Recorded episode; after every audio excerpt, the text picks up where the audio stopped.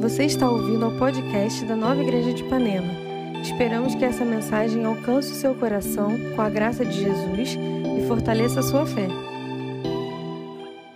Tudo bem, gente? Eu sou Amanda, eu faço parte dessa família. Seja muito bem-vindo. Seja muito bem-vindo. Eu tenho alta expectativa para essa noite. Que bom, que bom que todo mundo veio. É, Hoje a gente vai falar sobre uma coisa importante.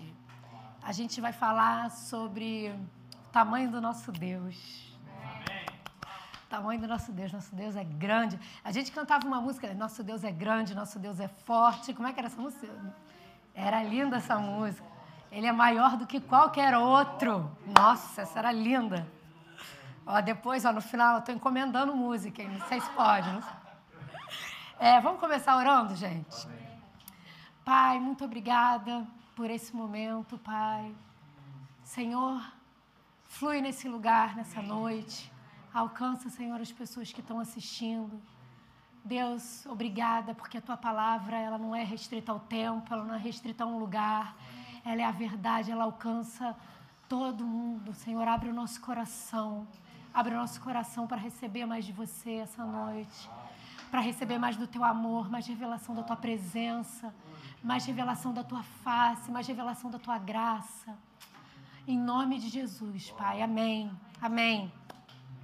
É, hoje a gente vai falar um pouquinho disso, de reconhecer o tamanho do nosso Deus, porque o Timóteo me passou um desafio para a gente falar sobre combater o medo, né? Armas espirituais para a gente combater o medo.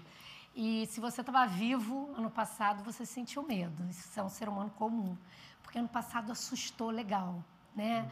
A gente perdeu o chão e e assim, as pessoas ficaram com medo do vírus, com medo de ficar doente, com medo de ir para o hospital e não ter lugar, mas com medo de ficar em casa e não conseguir se curar, com medo da vacina, com medo de não ter vacina, com medo de não ter emprego, com medo da economia.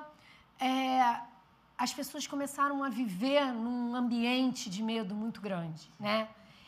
E eu tenho ouvido muitas histórias ainda de pessoas que me contam coisas assim, de como elas ainda estão escravas do medo, estão se sentindo paralisadas pelo medo. Então, outro dia, uma pessoa me contou que subiu numa escada para trocar uma lâmpada e quando ela subiu na escada, ela falou: não descia. Eu não descia, me deu um ataque de pânico. É ridículo, é engra... mas eu não descia, eu fiquei paralisada com medo de descer daquela escada. E teve que vir ser resgatada por um porteiro. É, eu tenho ouvido pessoas falando de, que estão lutando contra a insônia, porque estão sendo atacadas na sua noite, porque estão sendo atacadas no seu sono, na sua tranquilidade, de medo. Né? Pessoas que estão dizendo assim: eu chego em casa é, com tanto problema para dormir que eu não sei se eu bebo ou se eu tomo remédio. Ouvi essa frase né? Então, assim, isso não é a vida que Deus tem pra gente. A vida que Deus tem pra gente é uma vida abundante, é uma vida liberta do medo. A gente cantou, não, não foi hoje, mas a gente cantou alguma música sobre medo aqui, mas tem aquela música que a gente canta, nós não somos mais escravos do medo, nós somos filhos de Deus. Então que hoje a gente possa abrir o nosso coração para essa verdade. Nós somos filhos de Deus, nós não podemos e não precisamos e não vamos andar com medo. Isso não é o que Deus tem para nós, amém? Então, hoje a gente vai falar um pouquinho de Mateus 14, mas antes eu queria é, falar sobre a origem do medo.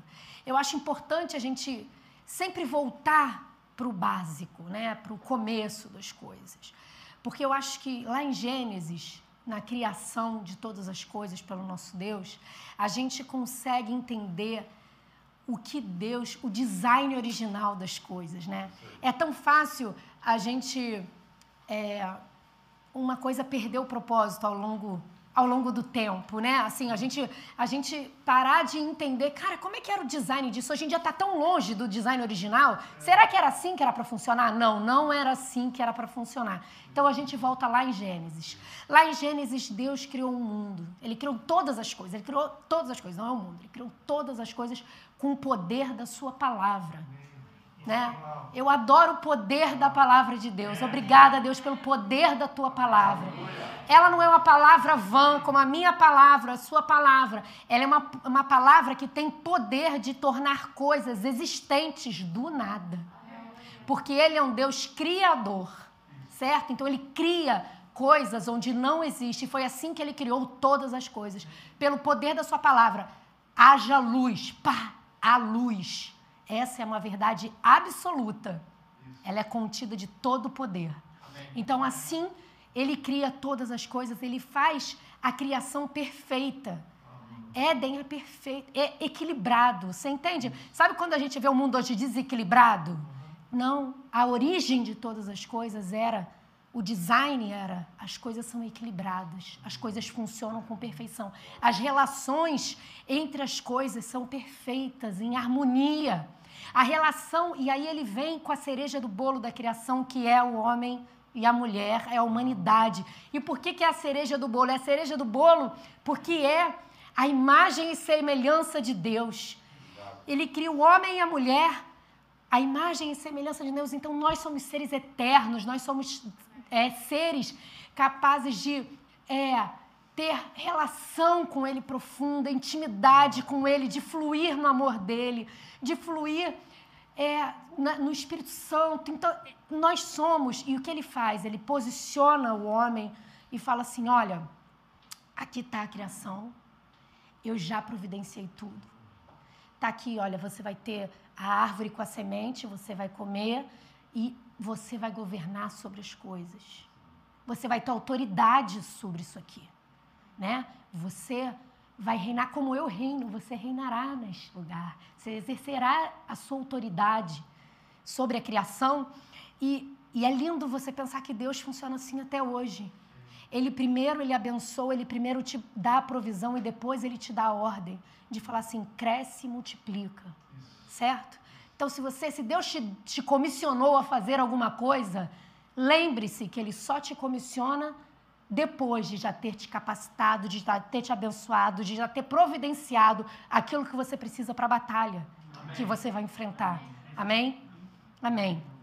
E aí a gente conhece a história, desculpa, a gente conhece a história e Eva, então, cai, Adão, eles pecam o pecado original e essa relação ela é quebrada, o pecado entra no mundo, certo?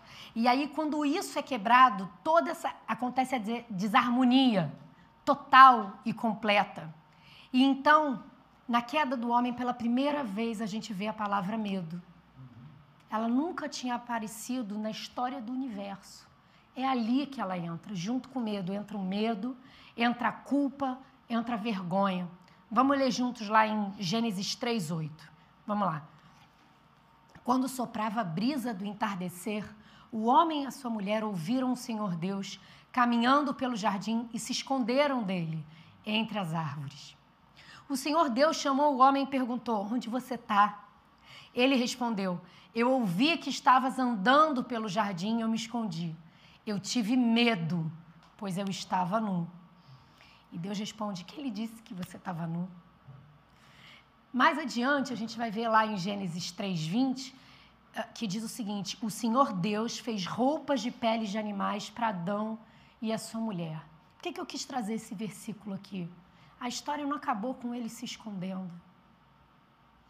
Não acabou com ele se escondendo. Quer dizer, o pecado entrou, desequilibrou, rompeu rompeu a relação com Deus de amor, com Deus que é santo, com Deus que é justo, com Deus que não existe mal em Deus. Quando entra o mal, essa relação é quebrada. Você não pode ter harmonia total com, com o perfeito, com o absoluto, com o bem total diante do pecado. Então, essa relação é quebrada e Adão vai se esconder. Só que eu quero lembrar que Deus veio encontrar, mesmo depois dele já ter pecado mesmo depois dele já ter pecado, quando Deus pergunta onde você está, ele não está perguntando porque ele não sabia, porque Deus sabe de todas as coisas. Quando Deus pergunta alguma coisa para a gente, é porque Ele quer que a gente chegue, né? Olha só, te dá uma dica aí do que você tinha que estar tá pensando. O que, que você está fazendo aí atrás da árvore? Não fui eu que te coloquei aí. Vem para mim. Eu vim te encontrar, mesmo sabendo aquilo que você tinha feito. Eu vim te encontrar. Eu vou cobrir a tua vergonha, mesmo sabendo. Você estava nu. Em Gênesis 2 diz que eles andavam nus e não sentiam vergonha. Então, quer dizer, Deus ele vem sempre restabelecer aquele design original. E em Cristo, ele redefine, ele traz isso por completo. Ele, em Cristo, ele fala assim: olha, você, os seus pecados vão, são perdoados pelo sangue de Jesus. Você tem vida eterna ao lado do Pai. Cristo foi o caminho que restabeleceu essa relação que tinha sido quebrada. Não é isso? Então, pelo sangue de Jesus agora, nós temos acesso ao Pai novamente. Nós podemos, nós estamos livres da condenação, nós somos livres da culpa, nós somos feitos justos, nós temos nós somos restaurados a uma relação perfeita com o nosso Pai, por conta do sangue de Jesus. Então, aquela pele que, que Jesus, que Deus cobriu Adão e Eva, foi um, um apontava para Jesus, que era a pele definitiva, que ia cobrir por completo a vergonha, a culpa, a condenação. Agora, por que, que eu resolvi ir lá em Gênesis para trazer isso aqui? Porque a gente precisa lembrar qual é o DNA do nosso Pai.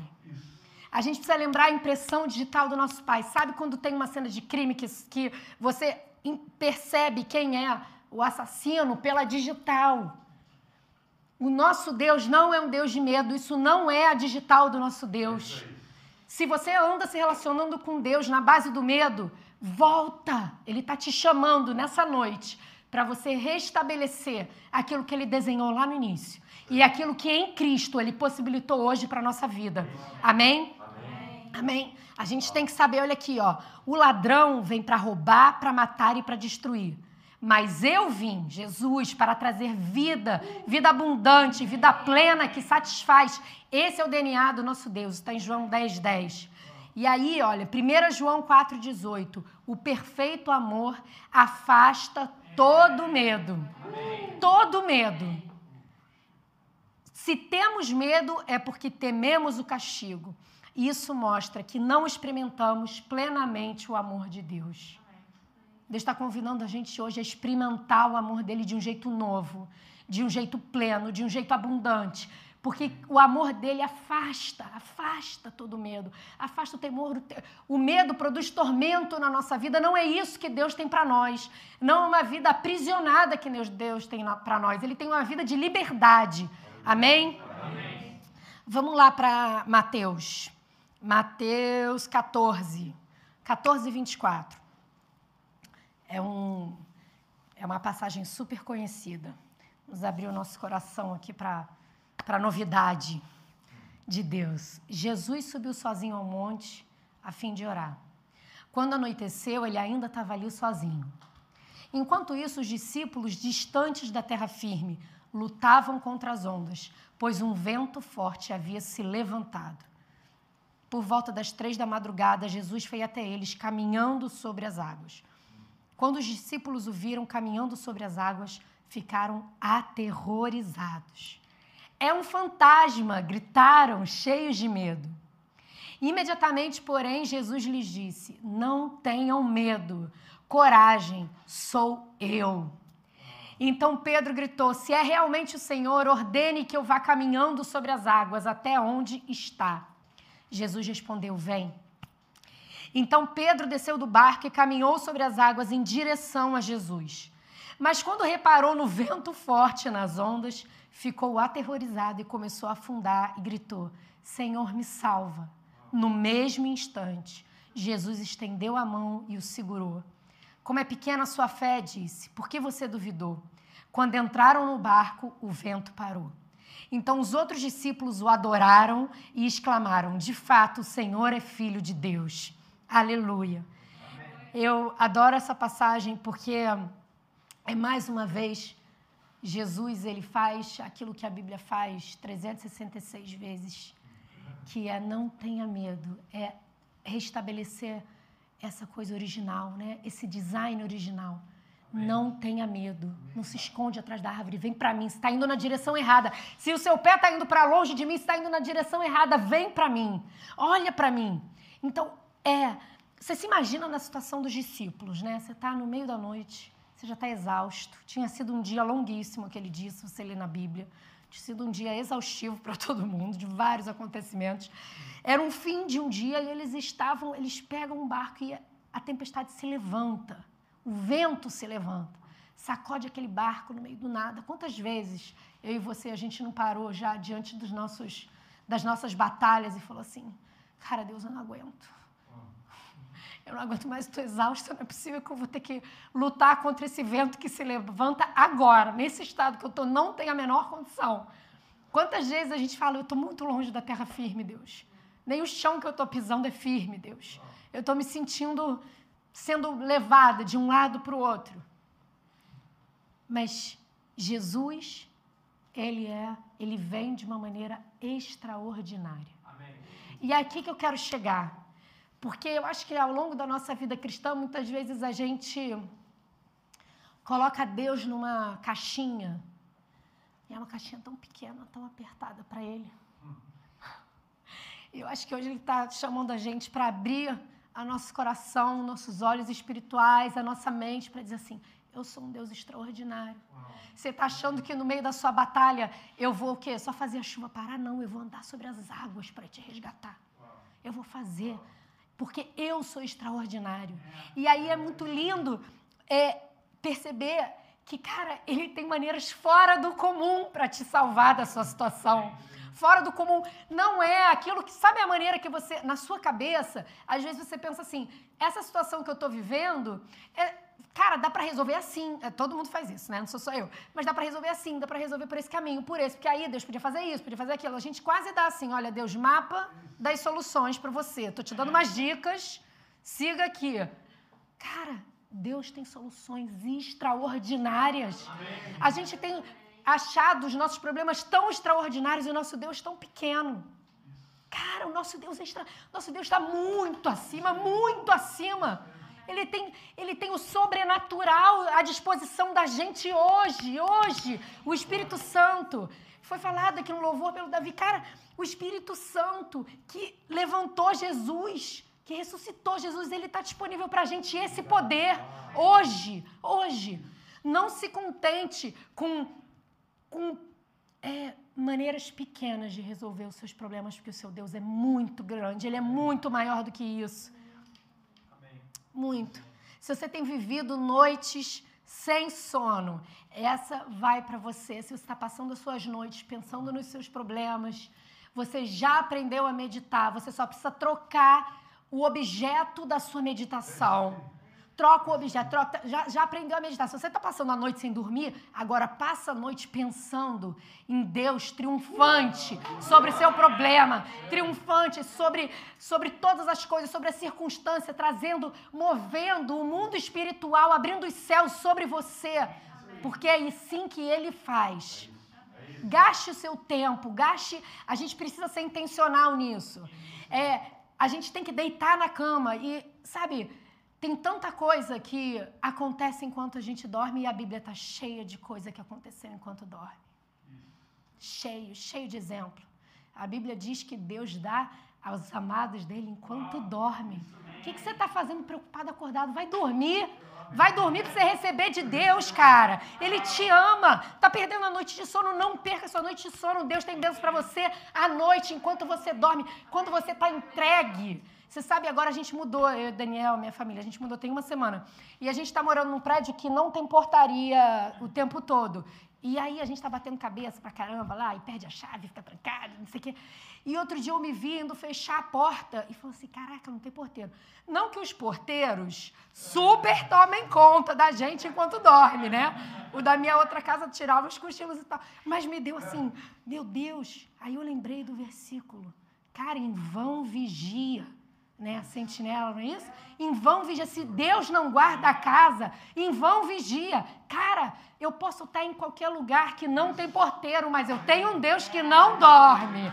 E eu posso dormir porque ele não dorme. Aleluia. Aleluia. A gente tem que lembrar que as nossas batalhas são espirituais. No... Aliás, tudo é espiritual. Nada não é espiritual. As nossas batalhas são espirituais, é o que diz lá em Efésios 6, 12. E aí o medo, o que ele faz? Ele, ele é uma estratégia do diabo para te enfraquecer nessa batalha. Então, muitas vezes você está entrando em campo, dando o braço para o inimigo, para a batalha. Você é do time de Deus, mas ele está usando todas as artimanhas contra você para minar o seu jogo, cara.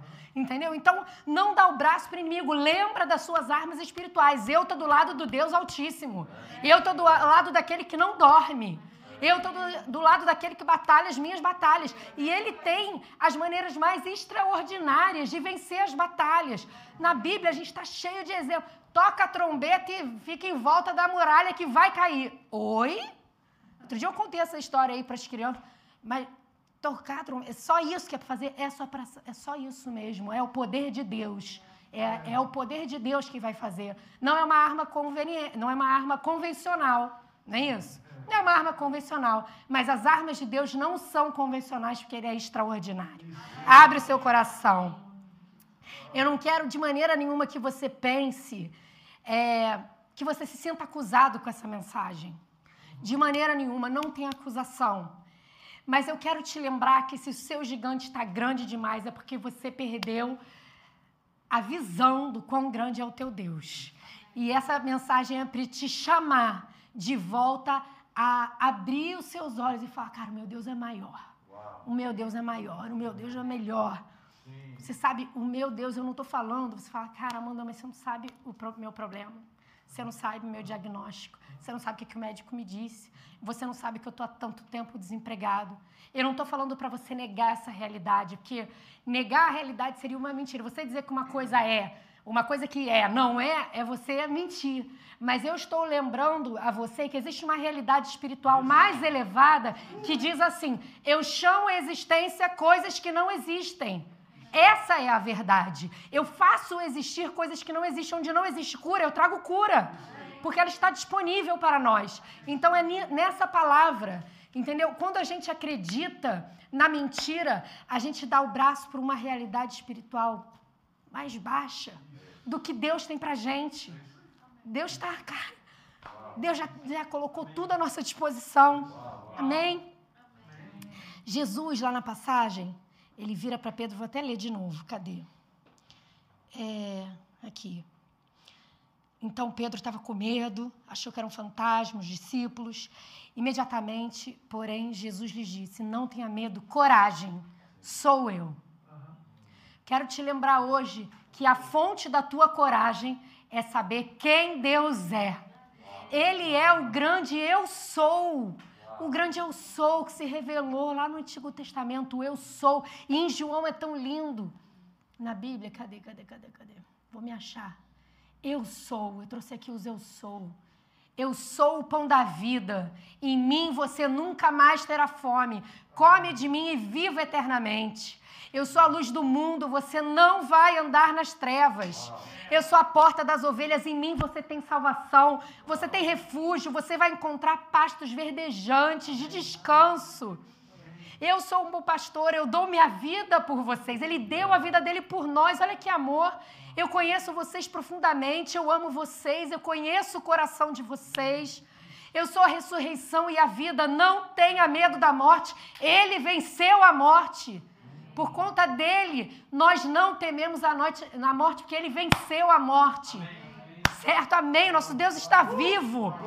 Eu sou o caminho, a verdade e a vida. Através de mim você vai conhecer o Pai. Eu vou guiar você pelo caminho seguro, de vida, de paz.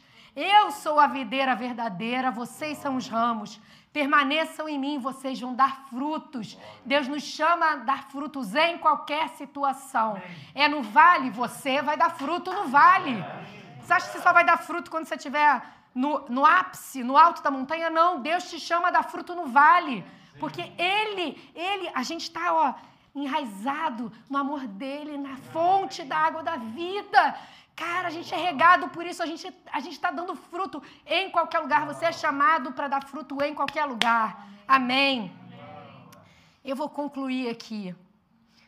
Essa passagem, quando Jesus chama os discípulos para para voltar a esse lugar original. Eu não sou fantasma, mas eu sou extraordinário. Não sou fantasma, não. Eu ando sobre as águas, porque eu sou extraordinário. Tá achando essa tempestade está te impressionando? Deixa eu te impressionar aqui. Diz Criador do universo, que basta uma palavra minha para acabar isso aqui. E aí, quando ele, ele vem e acaba e ele coloca a tempestade no lugar dela. Tudo volta ao normal. Os discípulos, eles terminam essa situação com louvor, adoração e admiração. Admiração. É isso que o nosso Deus está querendo da gente hoje: louvor e adoração e admiração. Que a gente gaste um tempo reverenciando, adorando a majestade do nosso Deus. E você pode falar para mim assim, cara, Pedro afundou. Ele, ele, até quero colocar melhor do que eu coloquei de manhã. Pedro afundou porque ele perdeu o foco de Jesus. Ele perdeu o foco de Jesus. E aí ele afundou, mas o nosso Deus ele é tão gracioso que ele não deixa Pedro afundar. Ah, que homem de pequena fé, afunda aí, então se vira aí, ó. Não, nosso Deus é o Deus da graça. Ele estava imediatamente com a mão para salvar Pedro e colocá-lo em segurança no barco. É isso que Deus vai fazer com você, com todas as pessoas aqui. Ele quer e é, é o propósito dele que a gente vença nessa batalha. Amém? Que a gente vença e que a gente seja colocado em segurança no barco. É esse o propósito do nosso Deus. É um Deus de cuidado. É um Deus de amor. É um Deus de vitória. Amém? Ele tem promessas para nossa vida. Não se esqueça do que Ele é capaz. Queria terminar lembrando que o nosso Deus é um leão. Aqui dentro existe um leão. É isso que a gente cantou? Olha o que diz 1 Pedro 5,8. Seja vigilante, porque o diabo, o nosso inimigo, anda ao nosso, ao nosso redor como um leão, rugindo e procurando a quem devorar. Não se deixe ser devorado pelo medo. Só existe um leão verdadeiro. O diabo ele ruge como um leão, mas ele não é um leão. Só existe um leão que é o leão da tribo de Judá. Você sabe, a gente está acostumado a ver um leão no, no, no, zoológico, né? O leão do zoológico, ele é lindo, ele é forte, ele é legal. Mas ele está lá meio apático, dopado, drogado, lá ficar assim, dormindinho. Nosso Deus, ele não é esse leão. Nosso Deus é o Deus. Sabe quando as pessoas vão no safari? Eu nunca fui. Mas quando as pessoas vão no safari elas veem o leão de perto, elas ficam admiradas com o leão. Com o poder do leão, com a autoridade do leão, com a majestade do leão. Esse é o nosso Deus, ele é o rei da selva. Ele não deixou você na selva da sua vida e está dormindo no zoológico. Não, ele está na selva para te defender. Basta um rugido dele para acabar tudo. É nesse Deus que a gente confia. Amém. Ele está aqui para defender a igreja dele.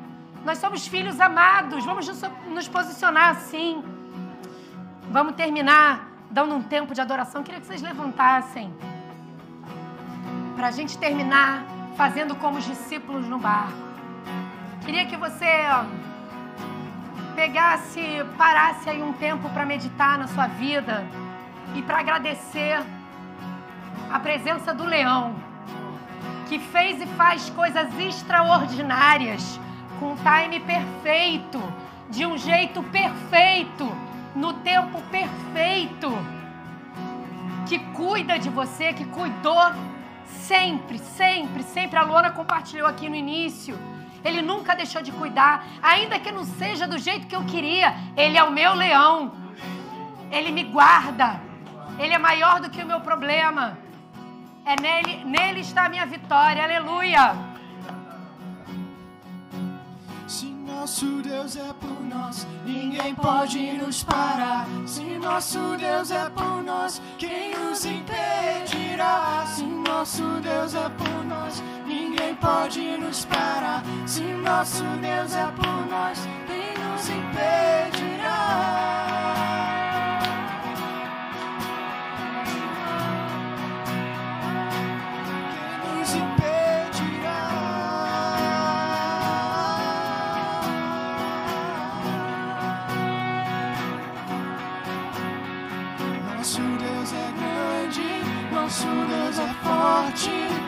Deus é maior do que qualquer outro. Nosso Deus cura, grande em poder é ser. Nosso Deus, nosso Deus é grande, nosso Deus é forte. Deus é maior do que qualquer outro. Nosso Deus cura, grande em poder é ser. Nosso Deus nosso Deus é por nós, ninguém pode nos parar. Se nosso Deus é por nós, quem nos impedirá? Nosso Deus é por nós, ninguém pode nos parar. Se nosso Deus é por nós, quem nos impedirá?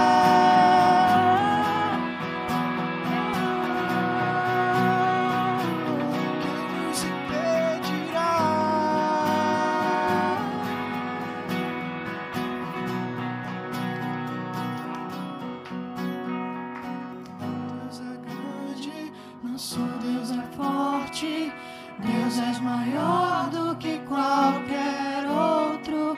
Nosso Deus cura, grande em poder, esse é nosso Deus.